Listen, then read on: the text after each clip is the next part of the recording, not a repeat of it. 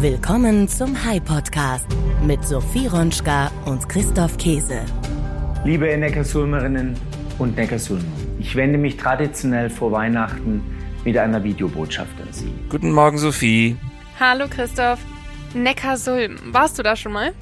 Hm, ich bin wohl schon einmal durchgefahren durch Neckarsulm, aber so richtig bewusst war ich dort noch nie, muss ich zu meiner Schande gestehen. Und du? Ich auch noch nicht, aber du solltest dir Neckarsulm auf jeden Fall auf die Liste der Reiseziele und Neujahrsvorsätze schreiben. Das tue ich nämlich auch. Wen wir da gerade gehört haben, das war Steffen Hertwig, SPD, Jahrgang 1969, Oberbürgermeister von Neckarsulm. Traditionell wendet er sich jedes Jahr zu Weihnachten per Video an seine Bürgerinnen und Bürger. So auch vor einigen Wochen zum Ende des Jahres 2023.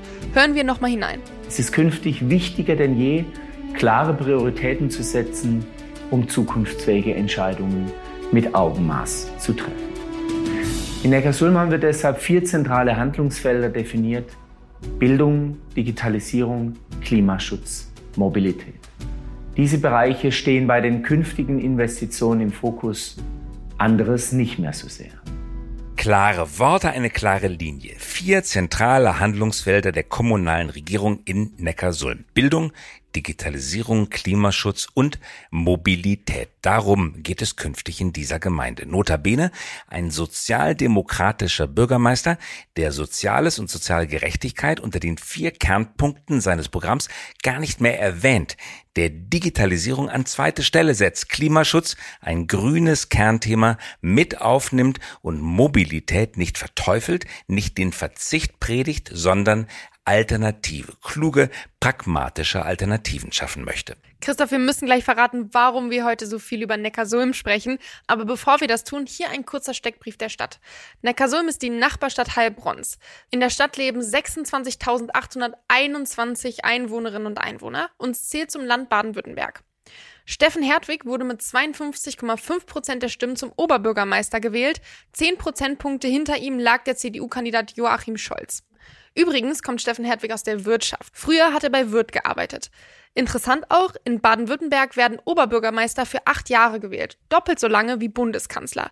Und anders als Kanzler werden Oberbürgermeister direkt vom Volk und nicht vom Parlament gewählt. Bei der vergangenen Gemeinderatswahl 2019 gewann die CDU mit 31 Prozent vor der SPD mit 26,3 Prozent, den Grünen mit 19,5 Prozent, den Freien Wählern mit 15,2 Prozent und der FDP mit 4,6 Prozent. Acht Jahre Amtszeit, das ist ein Wort. Aber jetzt möchten wir das Rätsel lüften. Warum reden wir heute so ausführlich über Neckarsulm? Na, warte mal, nicht so hastig. Erst nochmal das wichtigste Faktum über Neckarsulm, nämlich die Bedeutung des S in der Mitte des Namens. Nein, das ist kein Genitiv S, so wie wir beide gedacht hatten, oder? Es handelt sich nicht um das Ulm des Neckars, sondern es sind ganz einfach die Namen zweier Flüsse. Der Neckar, den kennt man ja, und die Sulm, ein nicht schiffbarer rechter Nebenfluss des Neckars. Wer Neckarsulm in Neckarsulm sagt, der hat schon verloren. Ja, dann hätten wir das jetzt auch geklärt. Neckarsulm, nicht Neckarsulm. Neckarsulm, das wissen wir jetzt. Herzlich willkommen in Neckarsulm. Lernen Sie die größte Stadt im Landkreis Heilbronn in ihrer ganzen Vielfalt kennen und entdecken Sie Meilensteine der Technik- und Mobilitätsgeschichte im Deutschen Zweirad- und NSU-Museum. Ein Stadtmarketing-Video. Hm, man hört es ein bisschen an der Musik heraus. Das ist ein typisches Stadtmarketing-Video. Das ist nicht unser Thema. Es geht auch nicht um das NSU-Museum, ganz und gar nicht, sondern es geht um etwas anderes in unserer heutigen Folge. Nämlich es geht um Digitalisierung am Beispiel einer Stadt, die sich vorgenommen hat, nicht mitzumachen beim allgemeinen Digitalisierungsstreik der öffentlichen Verwaltung. Wir möchten heute einmal ganz absichtlich Mut machen. Mut machen mit einem Beispiel, wie Verwaltung auch funktionieren kann. Wie viel man hinbekommen kann, wenn man mit Mut und Tatkraft zur Sache geht. Wenn Beamte mit ordentlich Rückenwind der politischen Führung vormachen, wie Digitalisierung funktionieren kann.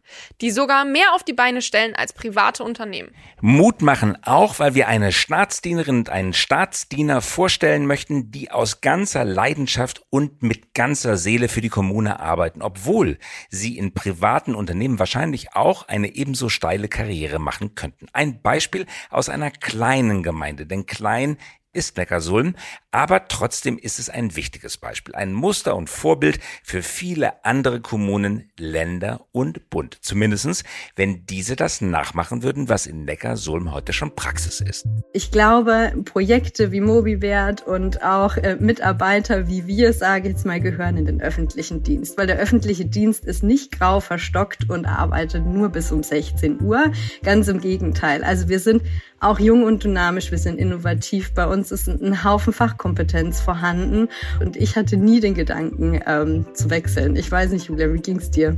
Absolut. Wir machen das aus Leidenschaft. Die öffentliche Verwaltung hat extrem viel Potenzial, extrem viel Aufholungsbedarf und ähm, Leute wie wir sind hier genau an der richtigen Stelle, um das zu tun. Und ähm, das treibt uns an und ich denke, dass es jetzt einfach vor allem darum geht, die Erkenntnisse aus unserem Projekt jetzt zu skalieren und äh, aufs ganze Land, auf äh, den Bund oder zumindest bei uns unsere Region zu übertragen, dass einfach Kommunen ihre Daten über viel weniger Arbeitsaufwand, als wir ein Initial hatten, zu erheben. Und das äh, erhoffen wir uns jetzt da davon. Wer waren diese beiden Stimmen, die wir gleich in unserem Interview der Woche wiederhören werden? Starten wir in die Folge. Ja, genau, starten wir in diese Folge.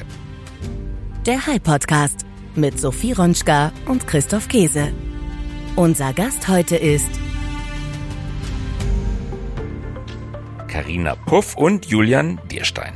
Karina Puff leitet die Stabstelle Klimaschutz der Stadt Neckarsulm.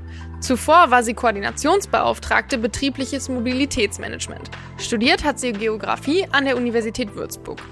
Julian Dierstein ist Chief Digital Officer, also CDO von Neckarsulm. Zuvor war er Hauptamtsleiter in der Gemeinde Mutlangen und Sachgebietsleiter Bildung, Vereine und Ehrenamt in der Stadt Leichingen. Studiert hat er an der Hochschule für öffentliche Verwaltung und Finanzen Ludwigsburg. Dort studierte er Public Management und öffentliches Verwaltungsrecht. Karina Puff und Julian Dierstein haben einen klaren Auftrag von der Stadt Neckarsulm bekommen. Einen Auftrag, der im Kern dessen liegt, was der Oberbürgermeister erreichen möchte. Wir hatten es gehört. Die Mission? Alle Mobilitätsangebote in eine öffentliche App bekommen, verlängert zu einer Webanwendung. Und zwar in Real-Time. Jeder Bus, jede Bahn, jedes Taxi, jeder Leihscooter, jedes Sharing-Auto sollte mit dem augenblicklichen Standort und der Verfügbarkeit mit Fahrplan und Echtzeit-Location für alle Bürgerinnen und Bürger sichtbar und buchbar werden. Noch dazu alle Privatautos, die Fahrgäste mitzunehmen bereit sind. Sogar die Parkbänke in den Grünanlagen sollten kartiert, digitalisiert und sichtbar gemacht werden. Alles gepackt in eine sichere Cloud, von dort aus ausgespielt an jeden und jede, die es sehen möchte. Mehr noch, nutzbar für jeden anderen, der die Daten verfeinern und verwerten möchte. Open Source also. Auch für kommerzielle Nutzer. Und das natürlich mit höchstem Datenschutz. Alles mit einem Ziel, Verkehr nicht zu verhindern oder zu verbieten, aber ihn besser zu managen und effizienter zu nutzen. Kann so etwas gelingen? Schafft eine Stadt in Deutschland das? Ja, sie schafft es. Drei Jahre hat es gedauert und jetzt ist es fertig. Und wir hören, wie das gelungen ist. Herzlich willkommen, Karina Puff und Julian Dierstein. Toll, dass Sie mit dabei sind. Hallo, guten Hallo. Morgen. Wir sprechen mit Ihnen in Neckarsulm. Es heißt Neckarsulm und nicht Neckarsulm. Sie Genau. haben im Vorgespräch gesagt, Frau Puff, dass wenn man Neckarsulm sagt, ist man schon draußen, weil Neckar ist ein Fluss, wie wir alle wissen, aber die Sulm ist auch Genau. ein Fluss. Genau, und das ist das erste K.O.-Kriterium. Also wenn man was mit Neckarsulm zu tun haben möchte, immer Neckarsulm sagen und nicht Neckarsulm. Also Test bestanden. Wir können weitermachen. das ist, ja, ich habe ihn ja im Vorgespräch nicht bestanden, da bin ich durchgefallen, da wollen wir ganz ehrlich sein sozusagen. Aber unser Podcast ist wirklich ein Lernpodcast. Und es ist ganz wichtig, dass alle unsere, schon in der ersten Minute hat unser Publikum was gelernt. Das heißt Neckars-Sulm und nicht Neckars-Ulm. Aber damit wir für all diejenigen, die jetzt den Ort noch nicht so kennen, genau wissen, äh, wo wir sind jetzt äh, geistig, äh, bitte noch einmal sagen, wo liegt der Ort ganz genau, wie viele Einwohnerinnen und Einwohner hat er und wovon leben die Menschen in Neckarsulm? Ja, wir befinden uns ähm, im schönen Ländle im Baden-Württemberg, im nördlichen Baden-Württemberg, im Landkreis Heilbronn.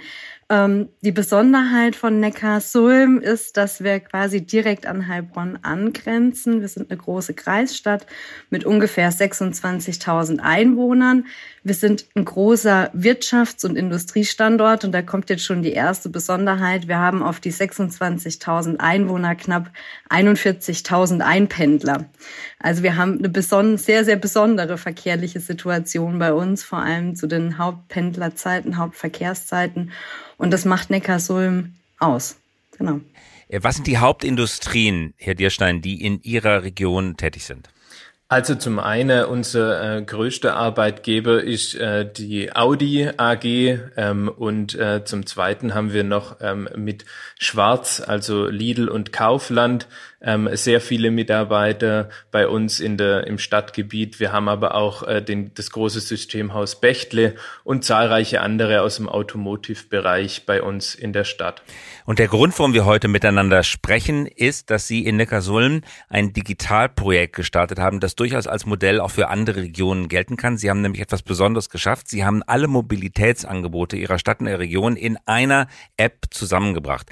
Und zwar in einer kommunalen App. Es ist nicht privatwirtschaftlich getrieben. Es ist in einer kommunalen App. Sie haben etwas gemacht, was normalerweise Startups auf die Beine stellen. Warum haben Sie das gemacht? Wie haben Sie das gemacht? An welchen Widerständen sind Sie fast verzweifelt und wie haben Sie sich durchgesetzt? Darüber wollen wir heute sprechen.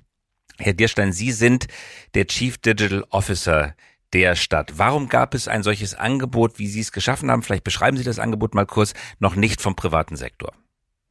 Ja, also es gab die Ausschreibung vom Innenministerium, ähm, so ein Digitalisierungsprojekt auf die Beine zu stellen. Ähm, wir haben uns da 2019 drauf beworben und haben dann 2020 den Zuschlag gekriegt für eine dreijährige Projektlaufzeit und haben uns dann äh, darüber Gedanken gemacht, wie wir das Ganze äh, aufziehen können, haben verschiedene Partner ins Boot geholt, das Fraunhofer Institut und äh, verschiedene umliegende Gemeinden und den Landkreis, um an der Mobilität zu arbeiten, wie es Frau Puff anfangs schon gesagt hat. Wir haben da durch unsere äh, große Zahl an Einpendler eben ein, ein Thema bei uns und äh, sind dann in die Datenerhebung eingestiegen, damit wir am Ende für den Bürger in Form dieser App eine Möglichkeit haben, alle Mobilitätsdaten sichtbar zu machen und dann auch die Vermeidung von Verkehr ähm, äh, als Ziel zu bekommen und alles digital in einer Stadtkarte zu haben,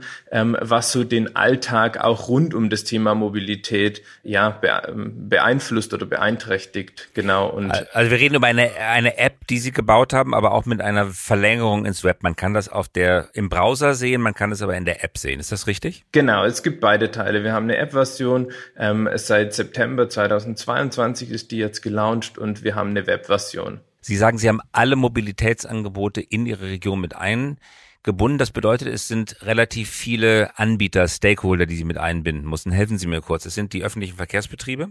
Genau. Die äh, Autovermieter. Genau, wir haben ähm, Fahrradboxen von Kienzler, wir haben äh, Mietfahrräder und Mietroller vom ähm, äh, Anbieter Tier. Ähm, und da, da ging es dann immer drum, eben die Schnittstellen äh, zu bekommen, dass deren Mobilitätsangebote, äh, die bei uns im Stadtgebiet vorhanden sind, dort dann integriert werden konnten. Individualverkehr auch in irgendeiner Weise mit eingebunden. Stichwort Verkehrsvermeidung. Frau Puff, Sie haben das gerade angedeutet. Wenn es darum geht, Mobilität, also privaten Verkehr, sprich private Autos, in irgendeiner Weise zurückzudrängen, also die Straßen zu entstopfen, äh, da muss man den Individualverkehr auch irgendwie versuchen zu berücksichtigen. Welchen Ansatz haben Sie da gewählt? Also es geht ja selten über Verbote. Wir versuchen das natürlich immer mit einem Alternativangebot zu schaffen, indem wir andere Mobilitätsformen pushen, also indem wir kommunizieren, was für einen guten ÖPNV wir haben, indem wir kommunizieren, wie gut man sich bei uns mit dem Fahrrad fortbewegen kann. Ähm, es gibt aber auch so ein paar Push-Faktoren. Zum Beispiel haben wir eine Parkraumbewirtschaftung in Neckarsulm eingeführt. Also bis vor ein paar Jahren hat man bei uns noch kostenfrei geparkt. Inzwischen ähm, gibt es bei uns auch Parkgebühren und natürlich wird auch das in der App mit kommuniziert. Und wir hoffen eben durch diese Verbotspolitik, sage ich mal, in Form von Parkgebühren, aber auch eine Angebotspolitik in Form von einem wirklich gut ausgebauten ÖPNV und Radverkehr, diesen Umstieg zu schaffen vom Auto hin zu alternativen Verkehrsarten. Natürlich wird es das Auto immer in irgendeiner Art und Weise geben, also den motorisierten Individualverkehr. Den wollen wir nicht zur Gänze loswerden, können wir auch nicht. Deswegen haben wir auch eine Mitfahrplattform integriert bei uns in, ähm, in unserer SMAP, ähm, die Mitfahrplattform To Go. Wo sich eben Privatpersonen über ähm, einen bestimmten Algorithmus zum Mitfahren verabreden können. Ähm, man kann sich als Fahrer oder Mitfahrer melden. Und auch das haben wir in unsere Routing-Funktion mit integriert. Also der Nutzer kann quasi wählen zwischen, ich fahre doch mit dem Auto oder ich nehme eine Mitfahrgelegenheit, ich nehme den Bus, ich nehme ähm, das Rad oder ich laufe zu Fuß und ähm, haben eben alle, wirklich alle Angebote in das Routing gepackt. Sie sind ja verantwortlich für den Klimaschutz in Ihrer Stadt. Ähm, worum geht es Ihnen dabei? Geht es um die Vermeidung von Verbrennungsverkehr, also Diesel und Benziner, die über die Straßen fahren? Oder geht es ähm, um die Vermeidung von Individualverkehr insgesamt? Ich frage das deswegen, weil in Berlin, wo ich lebe, gibt es viele Klimakleber und viele Straßen sind verstopft und da bricht jedes Mal bei jeder Klimakleberaktion eine große Diskussion und auch ein ziemlich emotionaler Streit aus mit den Elektroautofahrern, weil die sagen, ich tue alles, was ihr wollt, ich emittiere kein CO2, mein Strom ist grün, der kommt aus Wind und Sonne, da habe ich drauf geachtet, wenn ich, da achte ich drauf, wenn ich lade. Warum blockiert ihr mich mit? Was soll ich bitte noch tun? Deswegen an Sie die politische Frage. Was versuchen Sie zu vermeiden? CO2-Emissionen oder Verkehr? Ich glaube beides gleichermaßen. Natürlich geht es im Klimaschutz in erster Linie um die Vermeidung von CO2. Das ist das Grundthema beim Klimaschutz. Ähm, aber auch bei der Vermeidung von Verkehr kriegen wir zusätzliche Faktoren, die das Klima oder die Umwelt und die Nachhaltigkeit und somit auch die Lebensqualität in unserer Stadt einfach wieder begünstigen. Wenn wir uns Verkehr sparen, fahren wir uns, sparen wir uns versiegelte Fläche, die wir vielleicht wieder anderweitig nutzen könnten, indem wir sie entsiegeln, Bäume pflanzen oder vielleicht für den Radverkehr freigeben. Also ich glaube, man darf nicht zu so sehr in eine Richtung gehen. Wir spielen da beide Seiten, also CO2 CO2-Vermeidung, ja, ist elementar, um eben auch die großen politischen Vorgaben zu erfüllen, dass wir auf unsere Klimaneutralität kommen. Ähm, aber auch die Verkehrsvermeidung bietet dann einen ungemeinen Mehrwert, was die Lebensqualität bei uns in Neckarsulm betrifft. Mhm. Herr Dierstein, warum, haben da, warum hat kein privater Anbieter ein solches Angebot, wie Sie es jetzt von der von Seiten der Stadt geschaffen haben, in die Welt gesetzt? Es gibt jede Menge Google-Funktionen, die kann man beim iPhone beispielsweise in den Widgets sogar auf der Minus One Page etablieren. Da wird äh, direkt angezeigt, wann der nächste Bus kommt. Äh, mit Geolocation wird das genau ausgerechnet. Es sind noch nicht alle Angebote integriert, aber es ist schon relativ aktuell, lebendig und standortorientiert. Aber diese Komplettverkopplung mit allen Verkehrsdienstleistungen, äh, die bietet noch niemand an. Warum ist das so? Hm, schwer zu sagen. Also wie Sie auch sagen, dass äh, ähm, äh, Google und andere Anbieter bieten schon sehr viel und doch ist so, dass ähm, vor allem die kommunale Träger haben viele Daten und ähm, ausgehend von einer datengetriebenen öffentlichen Verwaltung und auch das Stichwort Open Data, das leider im öffentlichen Bereich noch viel zu wenig ähm, im Blick ist. Wir haben viele Daten, aber wir stellen sie nicht offen zur Verfügung. Und das war der Ansatz für uns in, im Rahmen unseres Projekts MobiWert. Ähm, unsere städtische Daten ähm, äh, verfügbar zu machen. Und dann geht es auch nicht nur in erster Linie um die Mobilitätsdaten, sondern auch statische Daten wie äh, unsere öffentliche Einrichtungen, unsere Spielplätze, unsere äh, Sitzbänke, Parkbuchten und so weiter und so fort, die wir alle erhoben haben und äh, zur Verfügung stellen. Bei unsere öffentlichen Einrichtungen dann natürlich auch unsere Öffnungszeiten und so weiter. Ähm, dass der Bürger diese Daten auch abgreifen kann. Die sind jetzt als solches nicht immer ähm, bisher frei ähm, verfügbar und da wollen wir einfach ähm, auch äh, andere Kommunen mit ermuntern, dazu ermuntern, deren offene, äh, deren Daten, die sie haben, zu öffnen und als Open Data zur Verfügung zu stellen. Open Data, wichtiges Stichwort. Das hat Sie bei Ihrer Arbeit sehr stark äh, geleitet. Sie stellen die Daten im Sinne des Open Source Gedankens breit zur Verfügung, nicht nur zur Information, sondern auch zur Nutzung. Das heißt, jeder Drittanbieter, jeder kommerzielle private Drittanbieter darf die öffentlichen Daten nutzen. Man kann förmlich spüren, wie viele heilige Kühe da im Weg gestanden haben mögen, wie viel alte Zöpfe, wie viel Datenschutzbedenken, wie viel Kommerzialisierungsscheu da im Weg gestanden haben mag. Auf welche Widerstände sind sie gestoßen? Bei dem Versuch, öffentliche Daten kann man ja sagen, ja, das ist Gemeinschaftseigentum, aber es bleibt Gemeinschaftseigentum. Wir möchten nicht, dass Dritte das kommerzialisieren. Da könnte ja Geld mit verdient werden von Dritten. Man kann sich ausdenken, wie viel Widerstand es da geben kann. Auf wie viel Widerstand sind Sie konkret gestoßen? Ehrlicherweise war es relativ überschaubar. Es waren äh, natürlich Widerstände da und man musste erstmal äh, das Verständnis bei alle äh, Stakeholder irgendwie dafür gewinnen.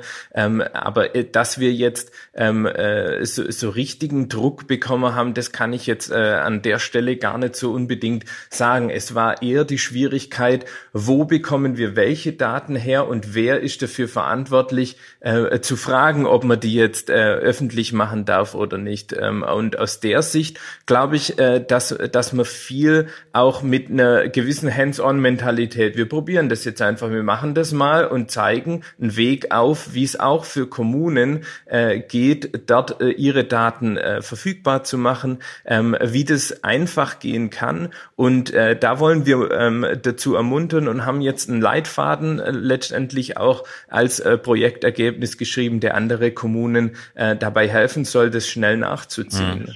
Lassen Sie das bitte einfach nochmal im Detail nochmal noch mal nachvollziehen, damit es plastisch wird. Grünflächenamt gibt's ja bei Ihnen bestimmt auch und die haben Parkbänke, ja. Und die haben das Register aller Parkbänke, wahrscheinlich haben die sogar Register aller Bäume, aller wichtigen Bäume im Grün. So. Jetzt möchten Sie das als Open Source zur Verfügung stellen. Sie gehen zum Grünflächenamt haben die das einfach gesagt, tolle Idee, machen wir sofort, hier ist die, die CD-ROM? Äh, oder oder äh, wie ist das gelaufen de facto? Seien Sie bitte so ehrlich wie möglich. Ähm, CD-ROM war ein gutes Stichwort. Wir haben keine CD-ROM bekommen, sondern ein kariertes Blatt Papier, auf dem händisch drauf stand, wo die, ähm, wo die Parkbänke sich befinden bei uns im Stadtgebiet. Also wir haben in vielen Bereichen ich glaube, Minusbereich angefangen. Nicht mal bei Null, sondern das war negativ. Nein, wir haben, glaube ich, wirklich erstmal Grundlagendigitalisierung ähm, schaffen müssen bei uns im Stadtgebiet, was aber ja auch nicht schlimm ist. Wir haben es einfach gemacht und wir sind jetzt viel weiter als von vor drei Jahren. Also wir haben zuerst mal alle Daten, die es bei uns gibt, die noch nicht digital vorlagen, erstmal digitalisiert in unser städtisches GIS, ins geografische Informationssystem.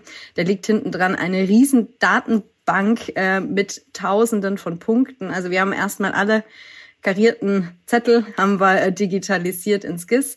Ähm, und dann haben wir natürlich auch schauen müssen, dass die Daten in unserem GIS, in unserer Datenbank in einem einheitlichen Format vorliegen. Machen wir jetzt einen CSV-Export oder geht es dann doch über andere Datenformate? Also auch da wieder sehr, sehr viel Grundlagenforschung. Was auch ein wichtiger Prozess war, ähm, waren ähm, verwaltungsinterne Workflows. Also wenn die Parkbank dann mal wegkommt oder eine neue dazu, wie bekommen wir überhaupt die Info? Wer vermisst die Daten? Wieder, dass wir die nicht einfach irgendwie Pi mal Daumen setzen, den Punkt, sondern dass der auch wirklich an der richtigen Stelle ist mit den richtigen Koordinaten.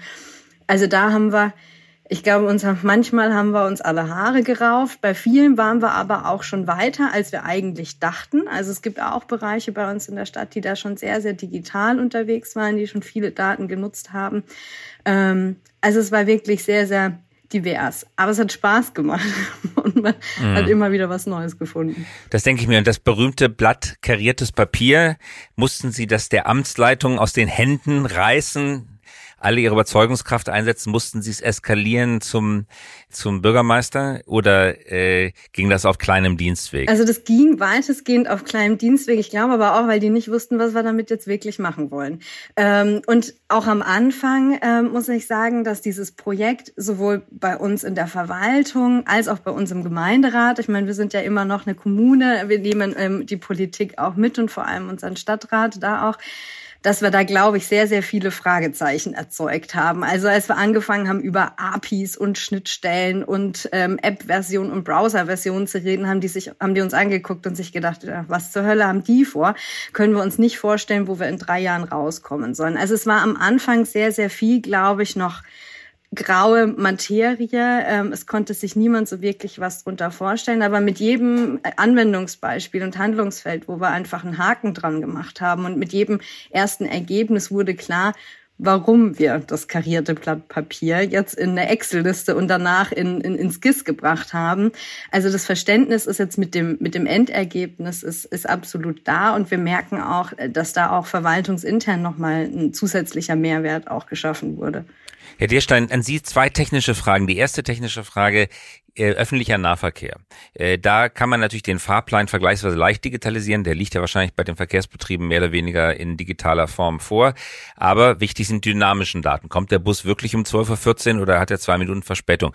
Dafür brauchen Sie ein an Bord installiertes äh, Bewegungsmeldungssystem und das wiederum muss verknüpft werden mit dem Fahrplan und so weiter. Ähm, Gab es das vorher schon? Haben Sie das jetzt einbinden können? Äh, ja, ich glaube auch das äh, war wirklich unser Mammutprojekt, dass äh, wir das zum Laufen gebracht haben. Also das war wirklich äh, so der schwierigste Baustein. Wir haben GPS-Tracker in unsere ähm, städtischen Busse, also Stadtbuslinie gibt's bei uns in Neckarsulm, ähm, ausgestattet. Aber bis diese Sender dann ähm, die äh, notwendige Informationen über verschiedene Schnittstellen an äh, zunächst den HNV, den VVS ähm, Verkehrsbetrieb äh, Stuttgart und dann an die Nahverkehrsgesellschaft Baden-Württemberg als Datendrehscheibe gebracht haben und unser App-Anbieter das wieder visualisieren konnte, das war wirklich ähm, äh, ein Meilenstein und der hat uns äh, am meisten Zeit und Nerven gekostet. Das kann ich äh, mhm. mit Fug und Recht sagen. Aber wir haben es geschafft und man sieht jetzt bei uns in der App den Bus nicht nur, wann er kommt, sondern man sieht ihn auch ähm, visuell fahren. Mhm. Kurze Nachfrage, ich komme gleich zu dem technischen Punkt. Das hat ja auch bisschen was mit ähm, Paararbeitszeiterfassung zu tun. Stichwort Personalrat der Verkehrsbetriebe. Also jetzt plötzlich ist ein GPS-Tracker an Bord eines Busses und damit ist ja sozusagen Arbeitsverhalten des Mitarbeiters, der Mitarbeiterin, des Busfahrers, der Busfahrerin möglich. Man könnte ja jetzt seitens Personalrat, Betriebsrat den Verdacht hegen, dass da eine sinistre Absicht des Arbeitgebers dahinter steckt, mal zu gucken, fährt der wirklich pünktlich, ist der wirklich zuverlässig, der Mitarbeiter. Hat sich der Personalrat da eingestaltet, äh, eingeschaltet? Gab es gewerkschaftsseits ähm, Einwände, Misstrauen? Musste da groß eine Betriebsvereinbarung abgeschlossen werden, um die GPS-Tracker installieren zu können? Also wir haben eine Betriebsvereinbarung abgeschlossen. Ähm, also der, der Anbieter, es ist nicht unser Stadtbus, wir vergeben das wieder an ähm, einen Verkehrsanbieter, aber das ist über Betriebsvereinbarung gelaufen. Auch in dem Bereich, wie es vorhin Herr Thielstein schon gesagt hat, relativ wenig Gegenwind, was, was Datenschutz anbelangt. Wir haben aber auch da in Abstimmung mit den Landesdatenschutzbeauftragten die Echtzeitdatenübertragung in dem Maß gehalten, dass relativ wenig Rückschlüsse da ähm, zurückzuführen sind. Da gibt's dann Werte, dann nicht alle 10 Sekunden, sondern alle 30 oder 40 Sekunden. Also da haben wir uns auch mit den Landesbehörden immer wieder abgestimmt, dass wir da auch auf keinen Fall in irgendeinen Bereich kommen, der dann datenschutzrechtlich nicht konform ist. Also das war uns trotz Open Data und Open Source und wir wollen vorangehen und wollen mal ein Musterbeispiel schaffen, war uns dennoch wichtig, dass wir da nicht ähm, gegen den Datenschutz arbeiten arbeiten. Also da war es relativ ruhig, muss ich sagen. Vielen Dank. Die zweite technische Frage, damit das Ganze funktioniert, muss es ja wahrscheinlich auf irgendeiner Cloud liegen, richtig? Ähm, wir haben die Daten jetzt bei uns äh, in unser DMZ bei uns äh, gespeichert und von dort aus werden die abgegriffen.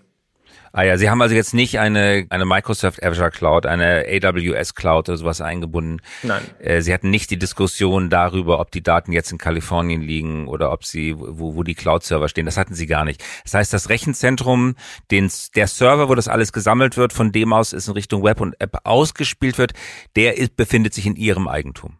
Nicht bei jedem Datensatz. Also bei, bei den städtischen Daten befindet sich der Server in unserem Eigentum. Natürlich, die liegen auf unserem eigenen ähm, Server. Wir haben aber auch die Nahverkehrsgesellschaft Baden-Württemberg mit Mobidata dabei, die natürlich auch nochmal Daten bei sich in einer gewissen Art und Weise hosten. Ähm, und wir haben den, ähm, einen weiteren Projektpartner, die Raummobil GmbH, die unser Frontend entwickelt haben. Also diese App grundsätzlich.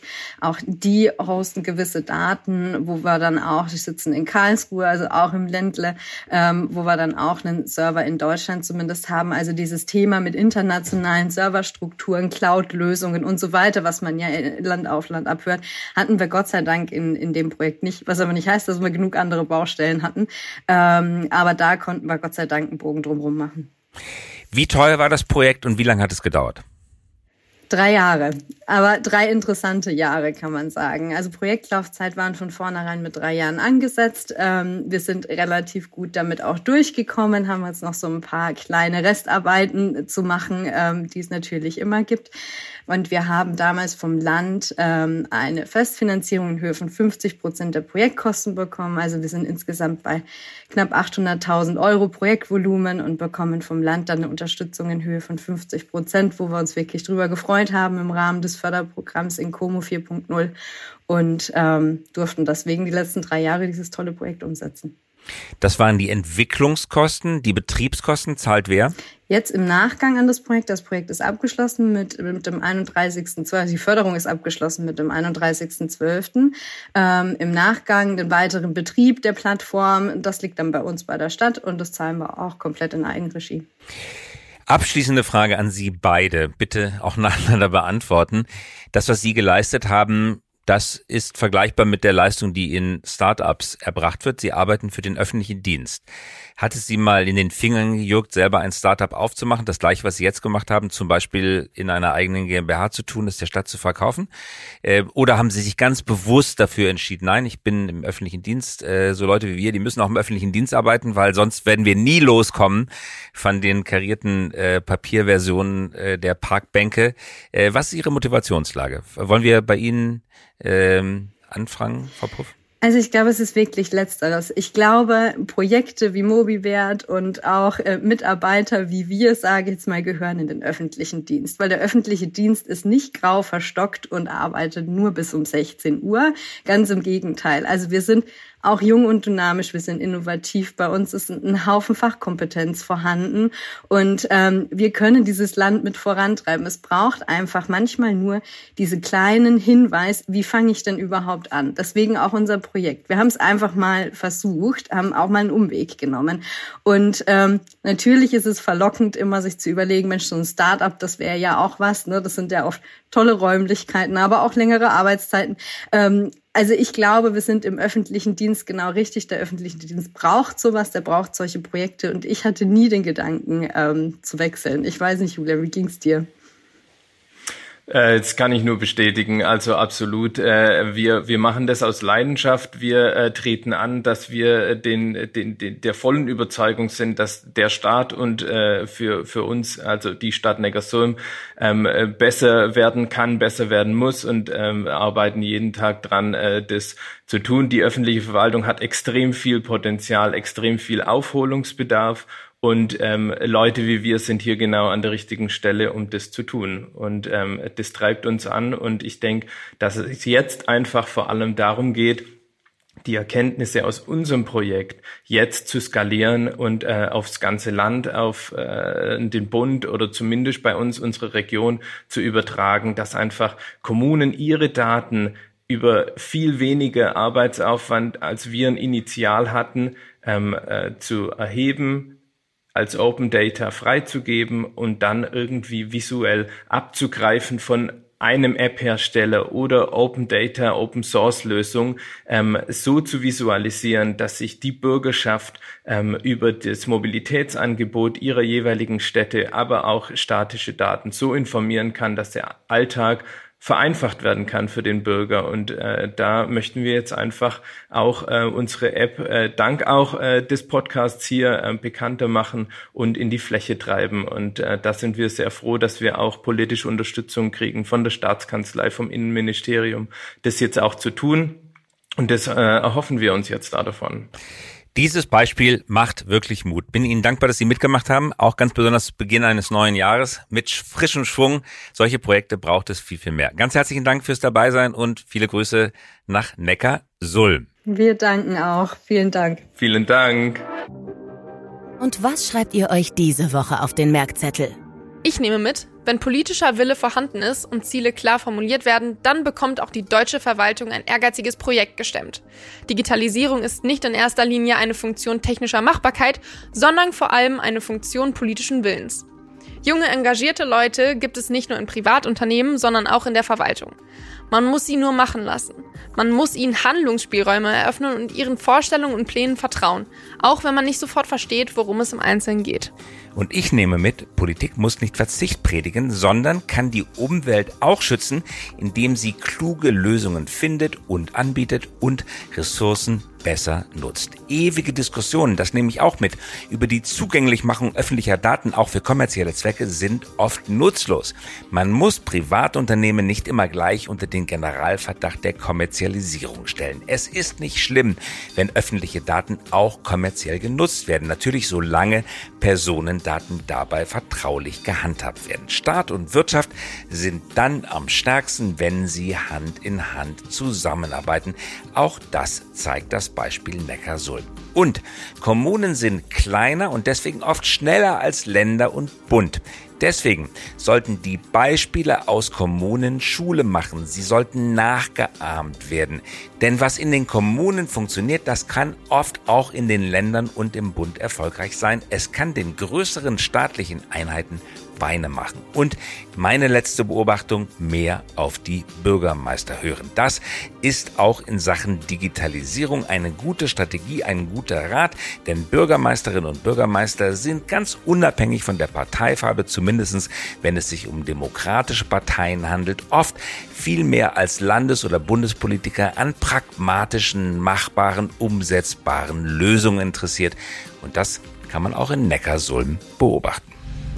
Das war's auch schon wieder mit dem High Podcast für diese Woche. Und wir hören uns wieder in der kommenden Woche, wie jeden Dienstagmorgen um 5.55 Uhr. Bis dann, schönen Tag und schöne Woche.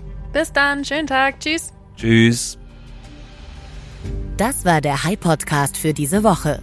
Wenn Sie keine Folge verpassen möchten, immer dienstags um 5.55 Uhr kommen wir heraus. Versprochen. Mögen Sie uns? Dann abonnieren Sie uns jetzt oder hinterlassen Sie einen Like. Wir freuen uns über Anregungen, Kritik und Wünsche. Schreiben Sie uns gerne an podcast.hi.co. Nicht .com, sondern .co. Eine Produktion der Axel Springer High GmbH, einer führenden Beratung für Strategie und Umsetzung neuer Geschäftsmodelle. Wir engagieren uns leidenschaftlich für das Wachstum Ihres Unternehmens.